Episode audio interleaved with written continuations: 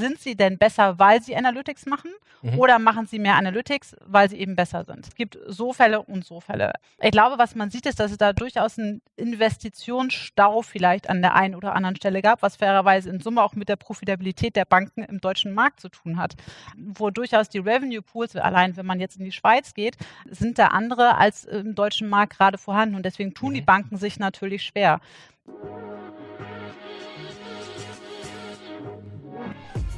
Payment and Banking, der Podcast aus der Mitte der Fin, Tech und Payment Branche. Mit eurem Host Jochen Siegert.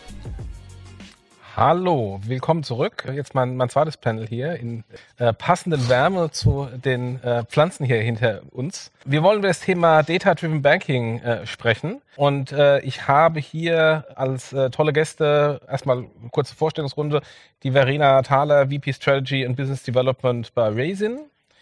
Die Imke Jakob, äh, Partner bei McKinsey Company aus dem Frankfurter Büro Tobias Jünemann, Managing Director von Senacor und Leiter des Kompetenzzentrums Data Architecture und über das Internet verbunden Sascha Dewald, SVP Retail Banking von der DKB.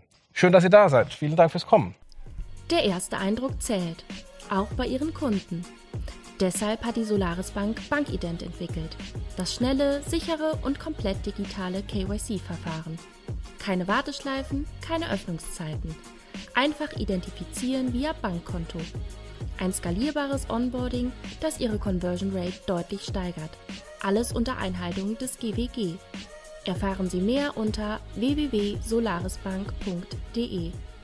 Ich wollte kurz mal alle euch abholen oder erstmal verstehen, was ihr unter dem Begriff Data-Driven Banking versteht, dass ihr vielleicht mal eine kurze Definition macht, so in zwei, drei, vielleicht vier Sätzen, ähm, um zu gucken, gibt es überhaupt ein grundlegendes gemeinsames Verständnis oder denkt jeder so breit bei, bei so einem Buzzword? Verena, am besten mit dir mal anfangen, bitte. Ja, ähm, also für mich ist Data-Driven Banking das Heranziehen von oder das proaktive Heranziehen von Daten, um darauf aufbauend geschäftspolitische Entscheidungen zu treffen. Sei das jetzt nach vorne heraus ähm, zum Kunden, um beispielsweise neue Produkte anzubieten ähm, oder ähm, eher nach innen gerichtet, um die eigenen Prozesse zu schärfen, ähm, Risikovorsorge zu betreiben. Ähm, aber im Kern ähm, ist Data-Driven Banking jetzt oder Data-Driven äh, Geschäftsführung gar nicht so sehr anders im Banking als jetzt in anderen Industrien. Imke. Dem würde ich mich anschließen. Ich glaube, nach innen geht es sehr viel um besser und schneller, zum Beispiel Kredite schneller zu vergeben, Entscheidungen besser zu treffen. Wenn man in Richtung Kunde schaut, würde ich immer sagen, es geht um Relevanz. Banken, und also gerade eben wurde ja viel über Herausforderungen von Banken gesprochen, fand ich sehr spannend, geht es natürlich immer darum, wie werde ich eigentlich relevant für den Kunden und wie schaffe ich es als Bank, mich da weiter zu positionieren. Tobias. Ja, das passt meines Erachtens ganz gut. Ähm, ich hätte auch gesagt, eine Dreiteilung, also genau dieses Entscheidung treffen. Auf der einen Seite zum Kunden, also welche Kunden habe ich, wie möchte ich mit denen umgehen. Dann, wie treffe ich meine Entscheidungen in meinen Geschäftsabläufen. Und ich will noch ein drittes Standbein nennen, ähm, wie präsentiere ich mich nach außen, also wie berichte ich an ähm, Stakeholder oder auch an die aufsichtsrechtlichen Behörden. Da ist natürlich auch viel Data mit im Spiel. Mhm. Und Sascha, bei euch bei der DKB? Ja, ich glaube, so einen richtigen Diskurs finden wir da an der Stelle jetzt nicht. Also ich schließe mich da auch meinen Vorrednerinnen an. Ähm, für mich ist Data-Driven Banking wirklich ein personalisiertes, also ein hochrelevantes Kundenerlebnis für Finanzthemen, äh, was es hervorrufen soll und personalisierte Produkte und Funktionalitäten anstatt des typischen 0815 Services und Produkt. Ähm, ich glaube, das Thema Backend und Frontend, das haben wir halt irgendwie alle, egal ob jetzt im Fintech oder auch im, im Banking-Bereich. Äh, vielleicht ein kleines Beispiel, weil du auch nach einem konkreten Use Case gefragt hast. Im Frontend setzen wir zum Beispiel intensiv uns damit auseinander, was unsere Kundinnen und Kunden wirklich möchten. Das heißt, welche Bedürfnisse sie haben. Sprich, wir wollen damit ein individuelles Produktangebot schaffen und nicht nur das Thema Next Best Offer bedienen, sondern wirklich kontextuell Produkte und Services zum richtigen Moment am richtigen Ort anbieten. Und hier untersuchen wir quasi die konkreten Produktaffinitäten unserer Kunden ähm, und äh, schauen uns die signifikanten Ausprägungen und dann offensichtlichen Product Market, äh, Product Fits an und ähm, erreichen dann mit ein paar Machine Learning Modellen einen einzigartigen Bedürfnisscore, ähm, der die Wahrscheinlichkeit und dann die relevanten Timings für den bestimmten Bedarf ermittelt. Und dann gibt es Kampagnen und ganz konkrete Medien, die wir dann ausspielen, um dann unsere Kunden damit entsprechend ähm, zu bedienen.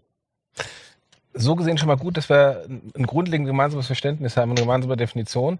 Ähm, und, äh, und Sascha, du hast gerade eben schon äh, die nächste Frage vorweggenommen hinsichtlich der, ähm, äh, der konkreten Use Cases. Kannst du noch ein bisschen konkreter ähm, ähm äh, sagen, also wo genau, mit welchem Produkt ihr sowas äh, schon mal gebaut habt? Also ist es im Kartenbereich oder ist es im Lending-Bereich?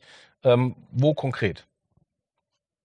Es ist tatsächlich ähm, in, in allen Produktkategorien, die zumindest wir im, äh, im Privatkundengeschäft haben, weil am Ende des Tages wollen wir ja genau diese Produkte, Services, Funktionalitäten ähm, immer am richtigen Moment beim Kunden platzieren. Und am Anfang war es genau dieses Next Best Offer, das wir uns angeschaut haben. Was kommt denn da vielleicht als nächstes?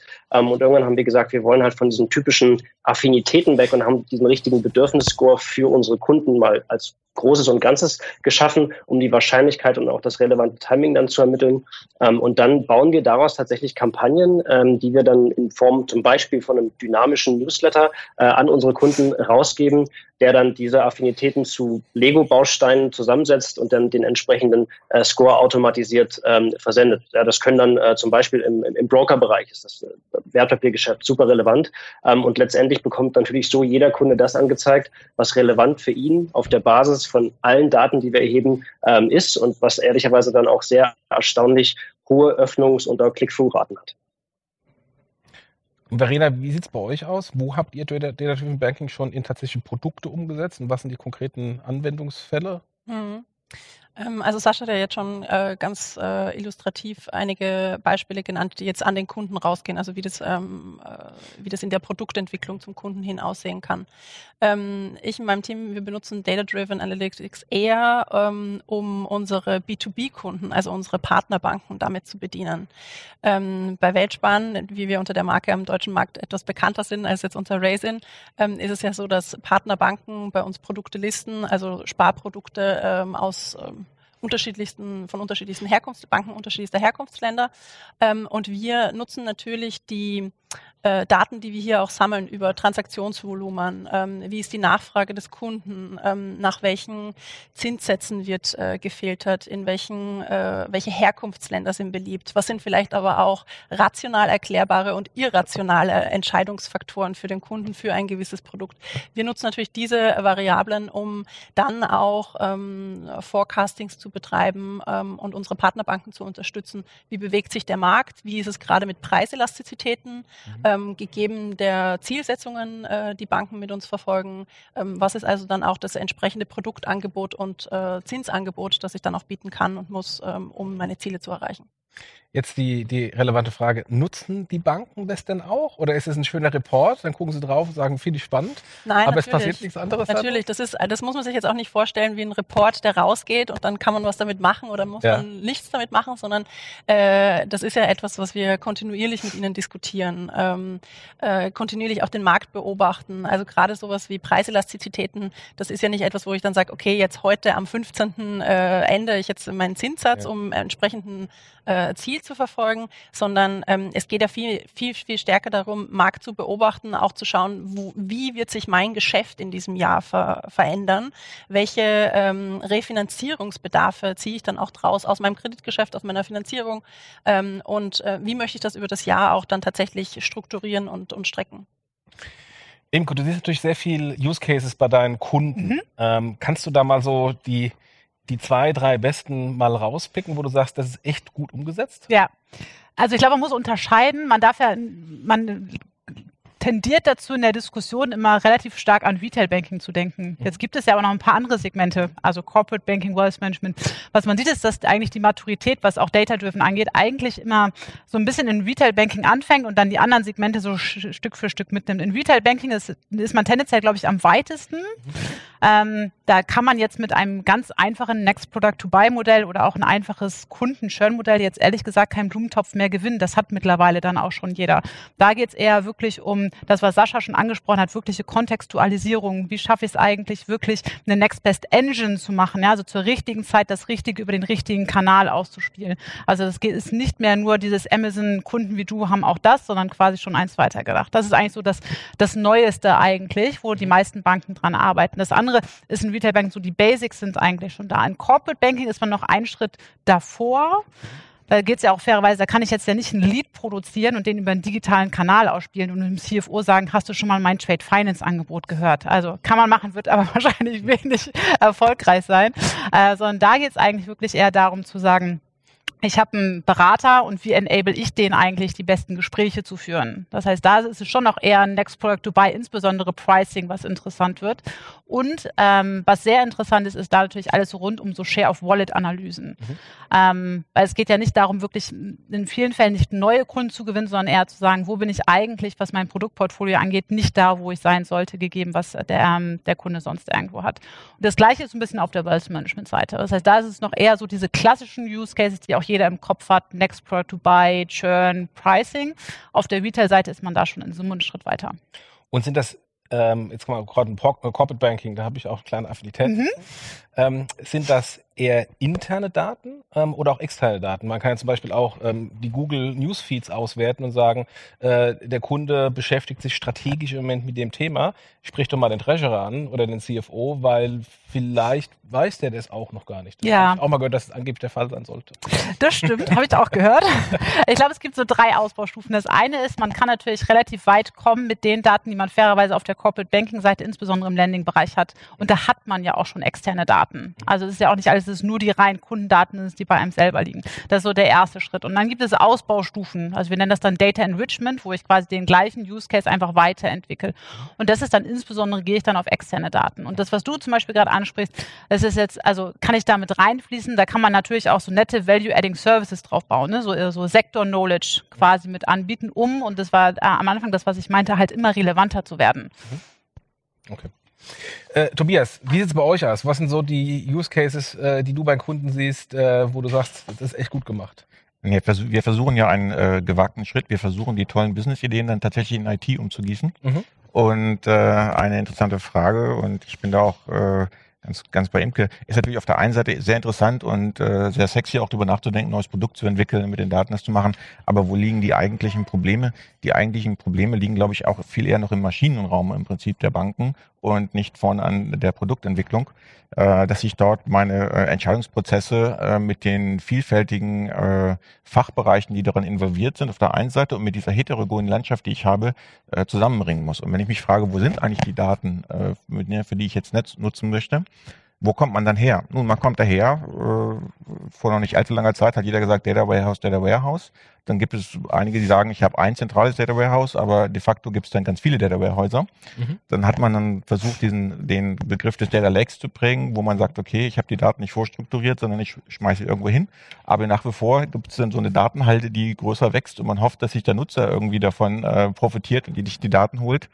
Und jetzt kommt ja die nächste Evolutionsstufe, also da stehen wir. Und das jetzt sozusagen sowas elegant zu bauen, agil, dass man auch wirklich sieht, was sind für Veränderungsprozesse in den Daten drin, wie kann ich mit den Daten umgehen, da ist man, glaube ich, heute, das schafft man. Mhm. Jetzt ist die nächste Frage aber, wie kriege ich das äh, elegant weiter und wie kann die Organisation damit umgehen? Weil so ein zentraler Datenhaufen ist häufig ein organisationales äh, Problem, wem gehört der eigentlich ne? und wie, wie manage ich den? Und das ist, glaube ich, das größte Problem, äh, wo in den nächsten Jahren einiges passieren wird. Und es ist auch, also vielleicht einmal darauf aufsetzen, wenn man sich anschaut, ich glaube, also Zahlen sagen, dass ungefähr 10 Prozent eine Skalierung im Bereich Analytics oder, oder Data-Driven Banking eigentlich schaffen. Mehr sind es halt eigentlich gerade nicht. Mhm. Und wenn wir über einzelne Use Cases sprechen, ist immer gut. Dann hat man ein Modell, vielleicht ein zweites und da ist auch der Pilot gut. Aber viele scheitern dann so ein bisschen an dieser Automatisierungsfrage und dann das Ganze zu skalieren. Wenn man sich die wirklich erfolgreichen Player global anschaut, dann rede ich halt nicht über vier oder fünf Use Cases, sondern ich rede von 200 Use Cases. Und das sind dann einfach andere Hausnummern, die ich aber durch ein relativ manuelles Gefrickel an der einen oder anderen Stelle dann auch gar nicht mehr schaffe. Ich glaube, das ist dann, wo auch das Thema Deployment-Kanäle reinkommt. Mhm. Also was sind eigentlich meine Tools, über die ich das Ganze dann ausspiele? Ähm, Sascha ist da ja in einer ähnlichen Situation mit der DKB, also sozusagen Pure Digital Player oder Direktbank. Ähm, das heißt, ich habe auch jetzt kein Filialnetz, keine Berater äh, als einen Kanal, sondern eigentlich nur digitale Touchpoints mit dem Kunden.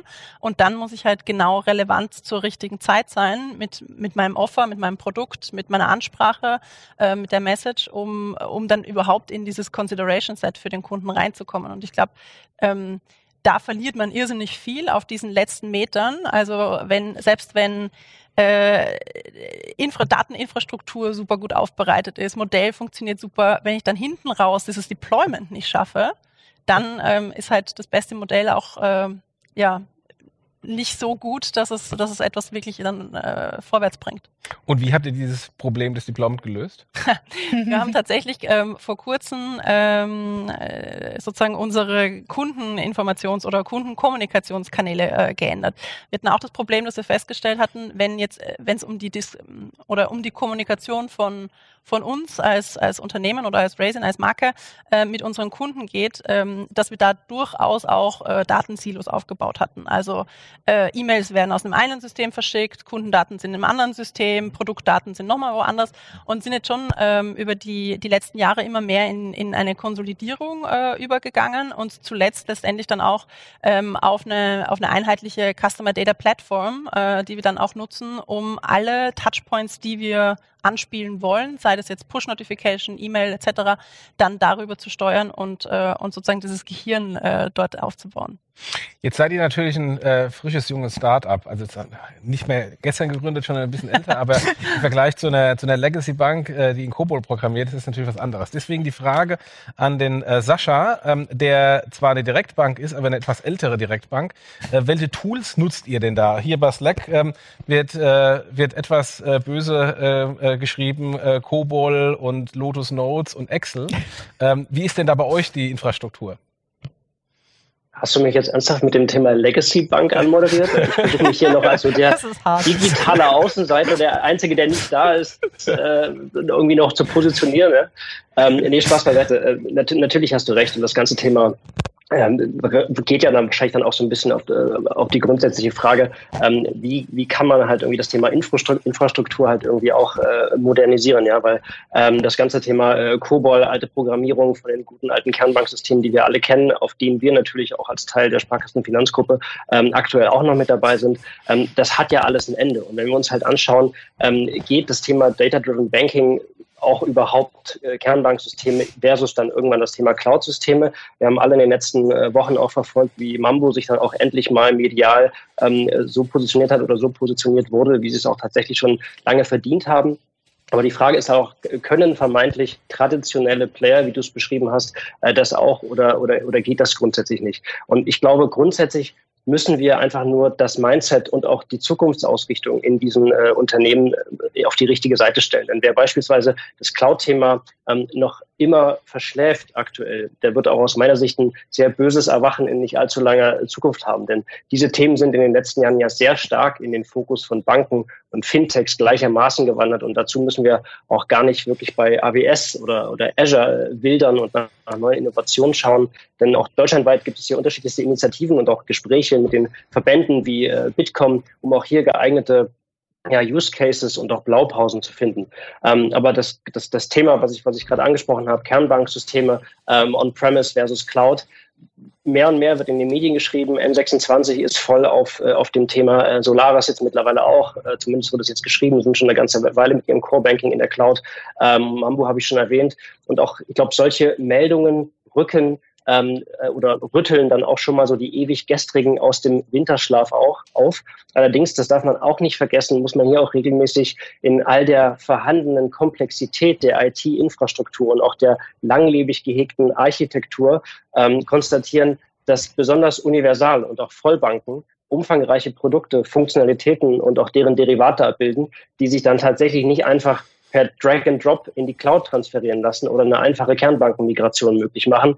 Das sind dann doch komplexe, zusammenhängende Monster, die es gilt zu, vereinbar, äh, zu vereinfachen und dann auch wirklich nach und nach zu überführen.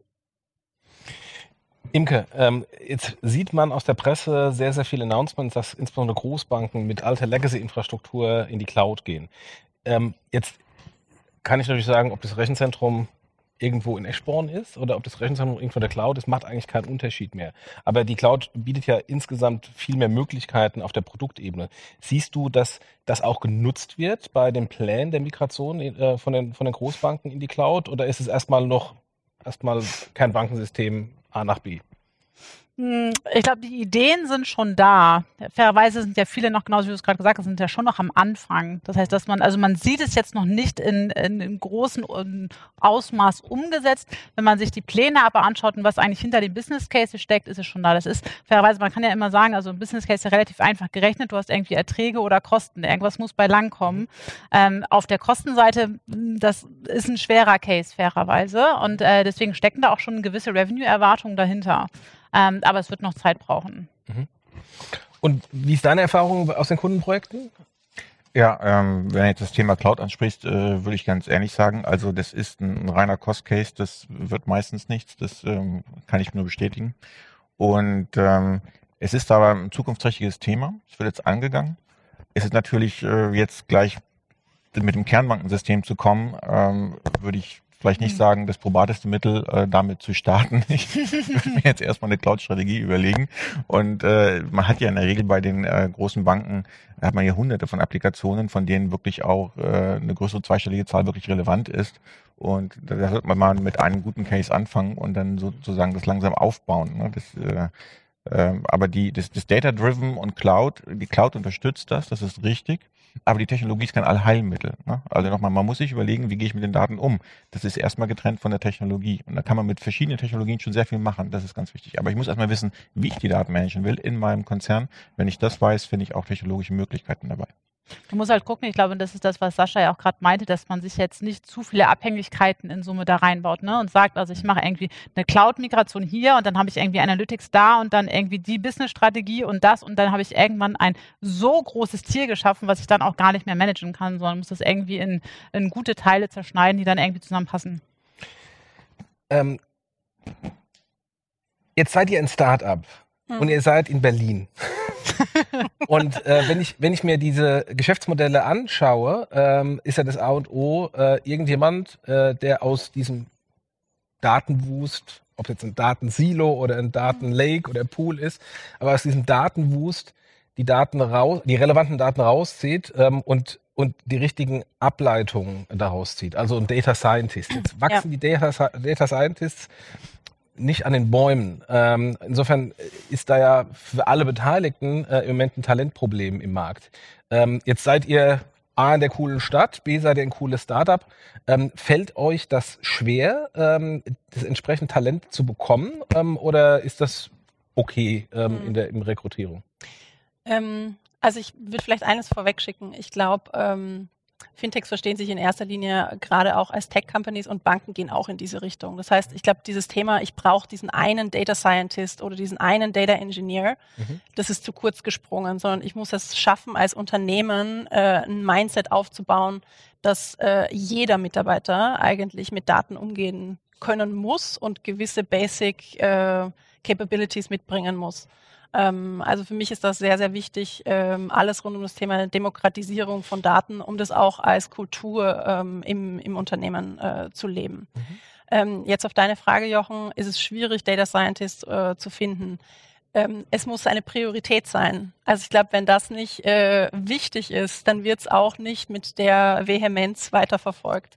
Mhm. Wir haben bei Raisin ein relativ großes äh, Data-Team, ähm, auch zu gleichen Teilen groß aufgeteilt in Richtung, ich sage jetzt mal das Team Data Engineering, wie auch das Team Data Analytics, weil ähm, Modelle bauen ist das eine, ähm, was jetzt Analytics machen würde, aber es braucht eben auch den, den Grundstock, auf den ich aufsetzen kann. Es braucht eine entsprechende Pflege von Daten, ähm, die kontinuierlich weiter äh, betrieben wird und die kontinuierlich auch auf dem neuesten Stand gehalten wird.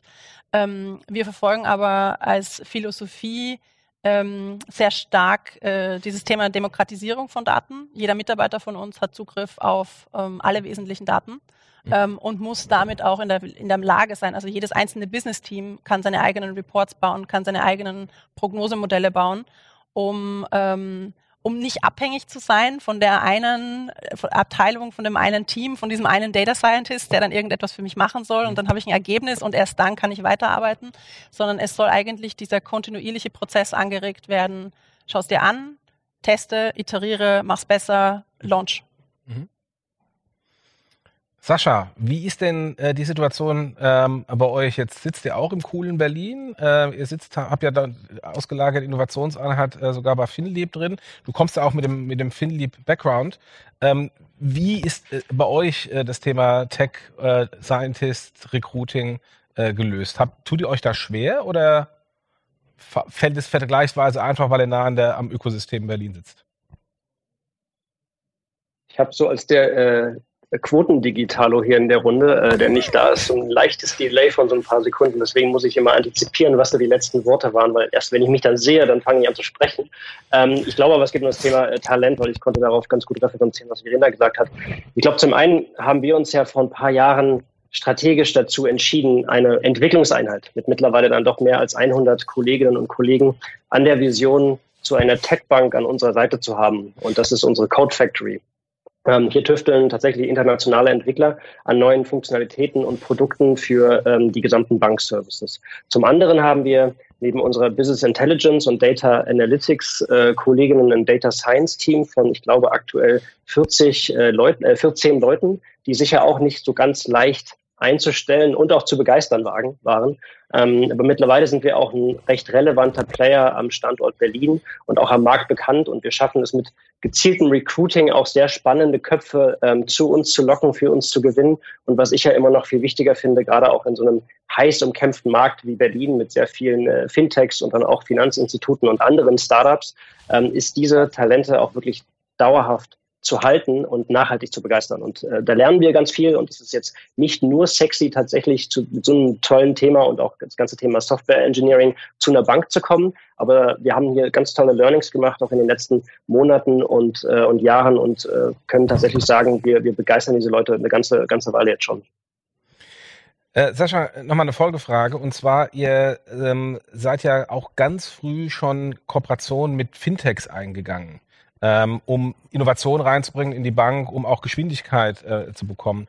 Ähm, habt ihr das auch in dem ganzen Thema äh, Data? Ähm, also Stichwort beispielsweise PSD2 ähm, und, äh, und, und äh, FinReach, wo du ja vorher, vorher warst, die auch sehr viel datengetriebene äh, Services für Banken machen.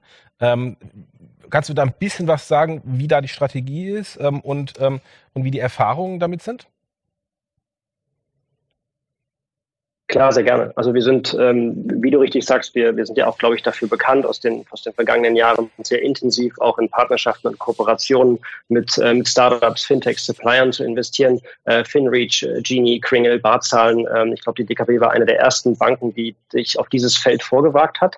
Ähm, das Ganze ist tatsächlich bei uns im Privatkundengeschäft schon sehr zentral als Innovationseinheit aufgehängt. Das heißt, wir versuchen äh, permanent den Markt anzuschauen, wo gibt es neue Themen, Innovationen, wo wir sagen, wir können Mehrwerte für unsere Kunden äh, geben, wo wir sagen, wir müssen es nicht unbedingt selber machen, äh, haben vielleicht auch da die Ressourcen an der Stelle nicht, sondern wir wollen einfach schnell mit einem Link-Out-Modell starten und dann eine tiefere Integration später fahren und in eine tiefere Partnerschaft auch eintauchen. Ähm, und das, das funktioniert so sehr, so sehr ganz gut. Und natürlich bringen wir das auch dann bankweit über andere Bereiche auch ins, äh, ins GK, ins FK-Geschäft hinein, äh, wo das natürlich auch immer relevanter und auch spannender wird. Ähm, ich kann hier auch sagen, wir, wir sind hier auch weiterhin bemüht natürlich. Äh, die Gerüchteküche brodelt ja, dazu werde ich heute äh, nichts sagen. Da wird aber auch bald ein bisschen was passieren, ähm, wie das dann jetzt auch weitergeht bei uns.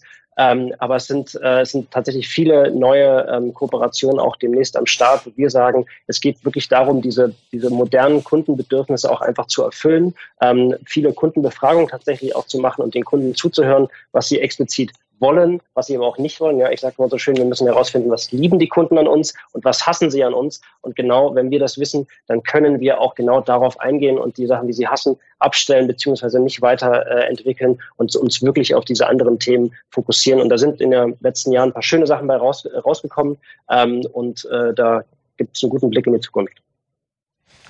Imke, ähm, mal über den deutschen Tellerrand geblickt. Ja. Ähm, was sind äh, deine Erfahrungen von der, von der Beratungsseite ähm, auf der internationalen Ebene? Wie performen die deutschen Banken oder die deutschen Fintechs im Vergleich ähm, zu ähm, Playern aus dem Ausland, UK, USA etc.? Ähm, darf ich noch, ich würde gerne einmal was noch zu Talent sagen. Gerne. Also was man aber nicht unterschätzen darf, ist, ähm, Also so wie wir vier hier jetzt sitzen, wir konkurrieren jetzt mittlerweile schon noch alle um den gleichen Talentpool. Ne? Ja. Also und äh, das ist, obwohl wir äh, ein Startup Fintech hier haben, äh, beziehungsweise eine Bank oder auch Beratung. Also äh, beide ähm, Data Scientists sind heiß begehrt und da darf man sich, glaube ich, nichts vormachen. Ja, mhm. und also es ist nicht einfach für mhm. alle Beteiligten. Das wollte ich noch einmal sagen. Und dann zu deiner Frage zurückkommt. Ähm, unterschiedlich, glaube ich, ist die Antwort. Ich glaube, es gibt Märkte, die per se, was Banking in Summe angeht, einfach weiter sind als der deutsche Markt. Mhm. Das ist natürlich ganz extrem, wenn man in den asiatischen Raum guckt, die schon sehr viel weiter sind, was irgendwie Beyond Banking angeht, die auch Smart Data zum Teil auch schon anders nutzen, insbesondere auch als Monetarisierungsquelle, mhm. und zwar wirkliche Data, äh, Data Monetarization. Ähm, die sind, glaube ich, auf der Schiene weiter. Dann, wenn man sich die großen Investmentbanken, insbesondere auch in den USA anschaut, das, was du vorhin meintest mit Industrie, Kontextualisierung bzw. Sektor-Knowledge, sind die da fairerweise zum Teil, was, was Goldman macht, etc. Mhm. Mhm. Ähm, UK ist tendenziell sehr stark in, wenn sie, wenn man vergleicht, also vor Smart Data war ja Digitalisierung so ein bisschen bei den Großbanken. Ähm, die UK-Banken, insbesondere auf der Retail-Seite, glaube ich, haben es bisher besser geschafft, beides miteinander zu verknüpfen. Äh, in Deutschland ist es viel, wenn man sich die, auch die, die großen CEO-Strategien der letzten Jahre anschaut, ist es viel auf der einen Seite Digitalisierung, die Prozesse müssen schlanker, besser, schneller werden. Ähm, und dann gibt es aber das Datenthema. Mhm. Ähm, und dann heißt es immer, ich brauche eine Analytics-Strategie. Wo ich immer sage, na, das ist total nett, aber was willst du denn da für eine Strategie machen? Ähm, also du hast eine Business-Strategie und dann nutze doch bitte Advanced Analytics, um irgendwie diese Strategie zu lösen. Ähm, und da sieht man, dass die, glaube ich, auf der Seite, was diese Verzahnung dieser verschiedenen, zum Teil auch organisatorischen Einheiten einfach schon weiter sind. Mhm. Ähm, in Summe glaube ich, ist aber das Gros in Deutschland denkt alle über die richtigen Themen nach. Ja, und die, die sind, haben alle, glaube ich, alle auf dieser Reise schon einen Schritt fortgeschritten. Es gibt auch immer noch äh, Regionen äh, auf der Welt, die, die weniger fortgeschritten sind. Ja, ähm, aber es ist jetzt nicht, dass der deutsche Markt da der Frontrunner ist. Ist mhm. einfach so. Und siehst du diesen Gap langfristig bestehen oder siehst du jetzt einfach immer eine temporäre Situation und äh, sobald dann alle kein Bankensystem cloudifiziert sind, ja. äh, ist es dann alles besser? Ja, das ist eine gute Frage. ähm, also was man sieht, ist immer so ein bisschen Henne-Ei-Problem. Also die äh, führenden Player im Bereich Smart Data Analytics haben durchschnittlich ein 2,5-fachen höheres CAGR in Revenue ähm, als die, die zurückliegen. Mhm. Ah, also man, jetzt ist die Frage, sind sie denn besser, weil sie Analytics machen mhm. oder machen sie mehr Analytics, weil sie eben besser sind? Mhm. Es gibt so Fälle und so Fälle. Ich glaube, was man sieht, ist, dass es da durchaus einen Investitionsstau vielleicht an der einen oder anderen Stelle gab, was fairerweise in Summe auch mit der Profitabilität der Banken im deutschen Markt zu tun hat, wo durchaus die Revenue Pools, allein wenn man jetzt in die Schweiz geht, sind da andere als im deutschen Markt gerade vorhanden und deswegen tun die mhm. Banken sich natürlich schwer und das ist eigentlich die Challenge und das geht jetzt ein bisschen weiter, ist ein bisschen weiter als Data-Driven Banking. Das ist ja eigentlich die Challenge, dass man dieses einerseits Profitabilitätsspiel, andererseits muss man irgendwie investieren, das quasi balanciert hinbekommt. Mhm. Aber dann, dann abschließend ist, glaube ich, Analytics treibt Disruption. Und was man gesehen hat, ist, glaube ich, nicht nur zu Zeiten der Krise, aber auch dass Disruptionen immer schneller kommen und immer mehr den Markt bewegen. Und wenn man da jetzt nicht anfängt, Analytics auch quasi als eine Art Disruption bzw. Investitionsfeld zu nehmen, werde ich immer weiter zurückfallen. Mhm. Jetzt meiner Erfahrung nach ist die, die, die Datenanalyse das eine, aber das Auge am Markt und am Kunden das andere. Ich kann die tollste Analyse machen, wenn ich aber Trends beim Kunden verschlafe, habe ich tolle Analysen gemacht, aber den Kunden trotzdem verloren. Richtig. Ähm, was spielt da mehr rein? Ja, ich glaube, ich glaube, das eine geht nicht ohne das andere. Ne? Also ich glaube, man muss die Analysen so machen, dass ich quasi das schon mitnehme. Das heißt, es ist die enge Verzahnung von irgendwie Marktforschung, Kundenerlebnisse, Kundenbefragung äh, hin zu die Rückkopplung. Was heißt das eigentlich für meine Modelle? Ich glaube, die Kunst ist dann, äh, und das ist fairerweise das, was wenige geschafft haben, aber auch global wenige geschafft haben, das wirklich so zu verzahnen, dass ich quasi aus den Daten heraus zukünftige Bedürfnisse der Kunden antizipiere und danach sogar mhm. Produkte baue. Mhm. Also das ist, glaube ich, so die High Class, wenn man so möchte. Mhm. Äh, ich glaube, wenn man einen guten Durchschnitt sich anschaut, dann geht es, glaube ich, insbesondere um die Verzahnung der verschiedenen Einheiten, was wir auch immer noch heute sehen, ist, und das ist manchmal vielleicht für den einen oder anderen erstaunlich, ist, dass es immer noch relativ disjunkte Welten gibt zwischen die, die zum Beispiel sich den Markt anschauen, die, die Geschäft mit dem Kunden machen und die, die eigentlich Analytics machen. Mhm. Und wenn ich das, und das ist dann der erste Schritt, der eigentlich auch gar nicht so groß ist, äh, wenn ich das organisatorisch zumindest schon mal zusammenschiebe, kann ich da eigentlich die ersten Probleme schon lösen. Mhm. Ähm, Tobias, äh, dir nochmal eine Frage äh, nach vorne schauend. Ist ist Datenanalyse ein Commodity und Data-Driven Banking ein Commodity oder ist es ein Differenzierungsfaktor? Ich glaube, es wird in der Zukunft ein Differenzierungsfaktor werden, auf mhm. jeden Fall. Das ist ähm, sehr wichtig. Ähm, ich denke, das ist, äh, wie ich schon anfangs auch sagte, nicht nur in der Produktgestaltung ist, aber auch, da wird es am Ende münden, aber auch in den eigenen Prozessen des Unternehmens. Am Ende Banken heutzutage eine moderne Bank sagt ja schon von sich, äh, wir sind ein Technologieunternehmen mit einer Banklizenz, ne? Und mhm. das alte Bankertum ist dann äh, ähm, fast verschwunden. Und da auch nochmal kurz ein Schlenker auch zu dem Talent. Ähm, es ist natürlich so, wir zum Beispiel Data Engineere bilden wir selber aus, wir backen die selber, ne? mhm. bisschen Werbung machen, vielleicht hat da jemand Lust. Und ähm, dann ist es natürlich so, dass wenn die Leute manchmal noch das Thema Bank hören, das noch etwas verstaubt klingt. Jetzt haben wir natürlich hier zwei sehr moderne und elegante Vertreter von Banken, die natürlich perfekt aufgestellt sind, die Talents zu holen. Aber das gilt vielleicht nicht für jede Bank, die im äh, deutschen Markt so ähm, dabei ist. Aber es wird ein Differenzierungsmerkmal sein, weil ich glaube, mit den technologischen Möglichkeiten, die man hat und wenn man die gut nutzt und sich so aufstellt, ähm, auch in der Agilität und das wirklich ernst nimmt, ähm, so nach vorne seine Organisation zu verändern, dann wird man, äh, es wird es ein Differenzierungsfaktor sein. Mhm. Jetzt muss es ich sagen, ist ein bisschen anders. Also ja? ich glaube, es ist jetzt gerade noch ein Differenzierungsfaktor, ähm, weil genügend unterschiedliche Anwendungsfälle im Markt gerade da sind und die einzelnen Player unterschiedlich weit sind.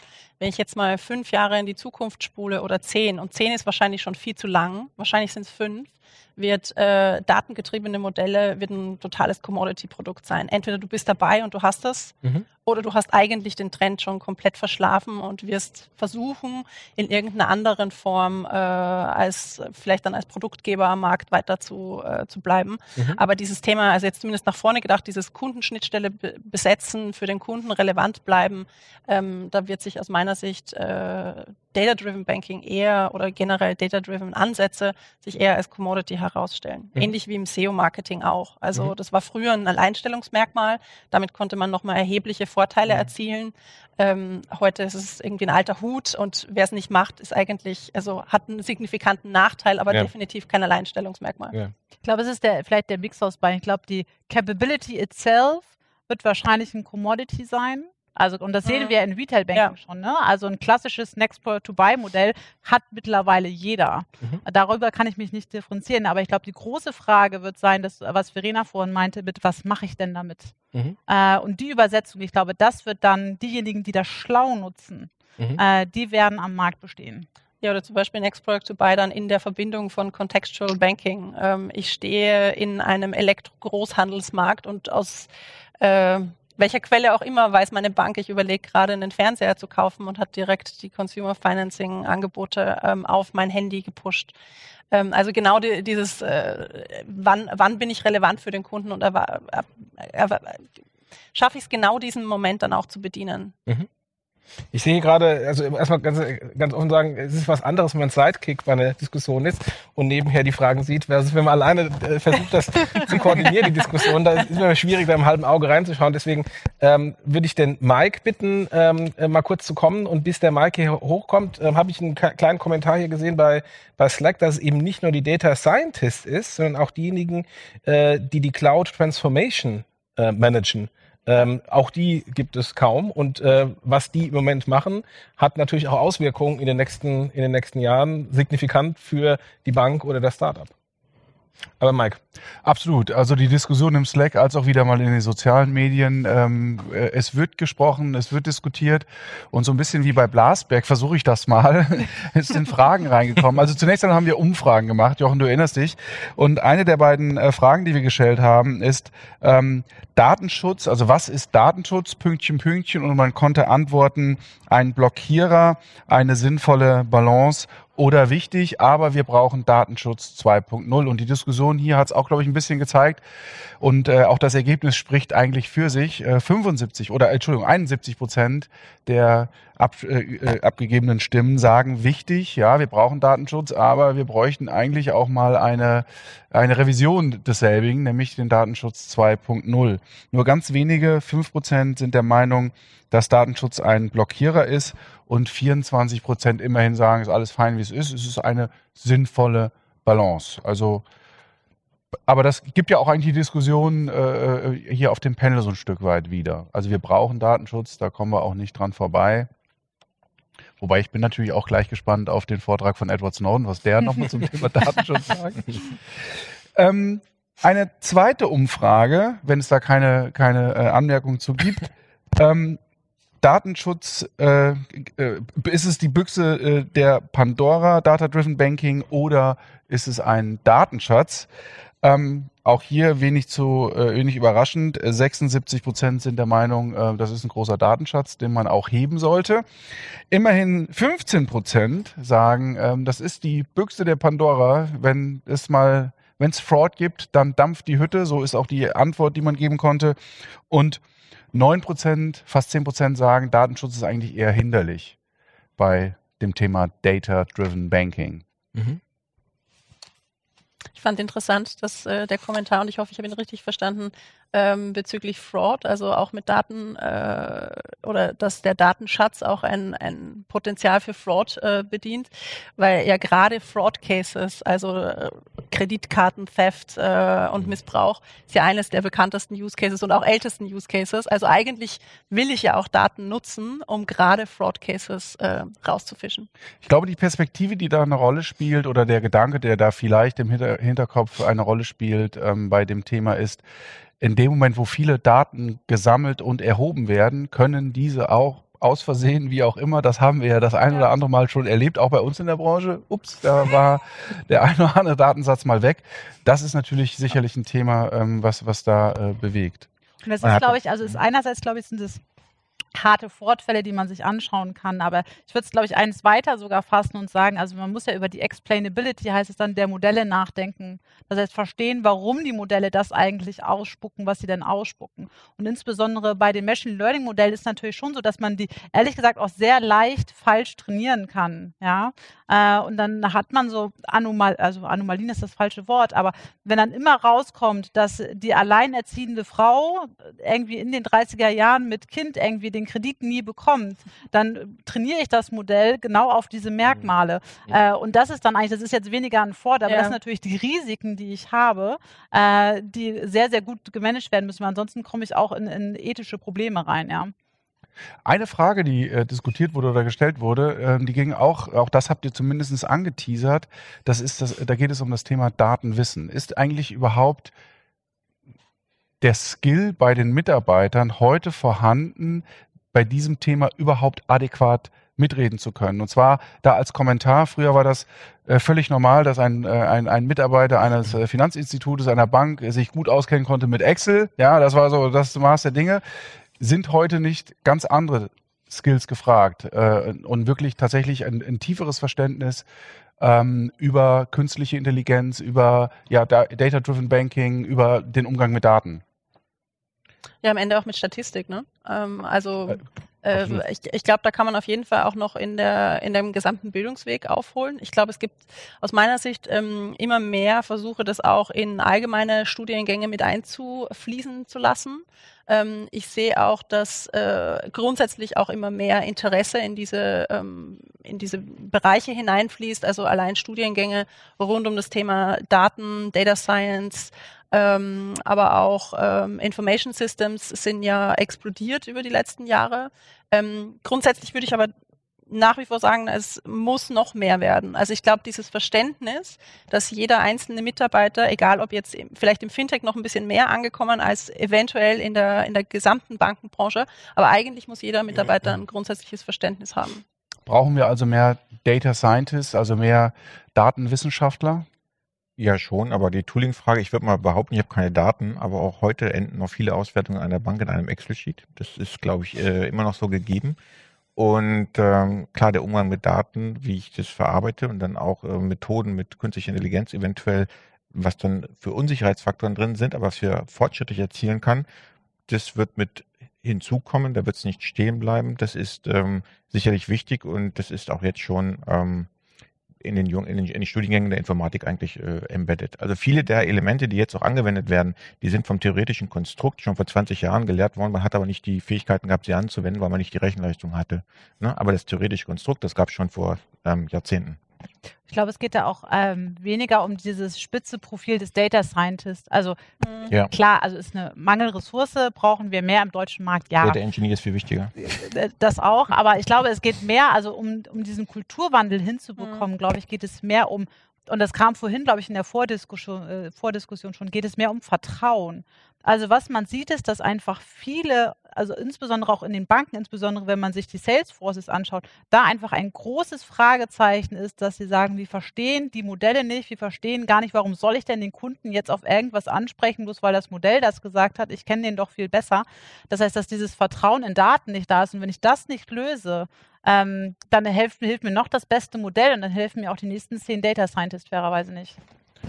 Ich muss leider äh, auf die Uhr gucken. Ich will gar nicht die, die, der Spielverderber sein, ähm, aber in der Tat ähm, laufen wir etwas aus der Zeit. Ich fand die Diskussion äh, nicht nur erhellend, sondern tatsächlich äh, sehr äh, informationsspendend. Ähm, wen wir, ne, Sascha ist noch, glaube ich, im äh, Stream, müsste er noch da sein. Ich glaube, er ist, ich weiß nicht, ob er schon raus ist. Ich bin noch da. Ähm, ist noch da. Man hört ist noch da. Sehr schön. Willst du noch die Verabschiedung machen? Ich nee, also du hast schon perfekt äh, die Abmoderation eingeleitet. Also vielen, vielen Dank für ähm, die tolle Diskussion. Äh, okay.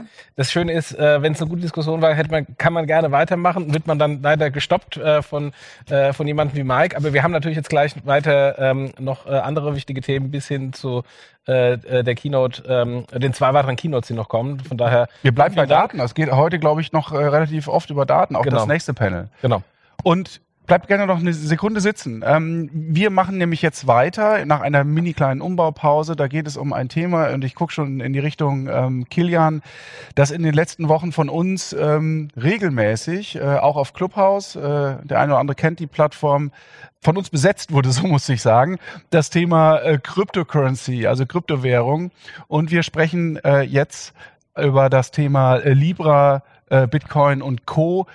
Digitalwährung am Vormarsch oder am allerwertesten, wir wissen es nicht, und übergebe dann auch das Zepter an den Kilian. Euch nochmal vielen Dank, kleine Umbaupause und dann geht's auch schon weiter.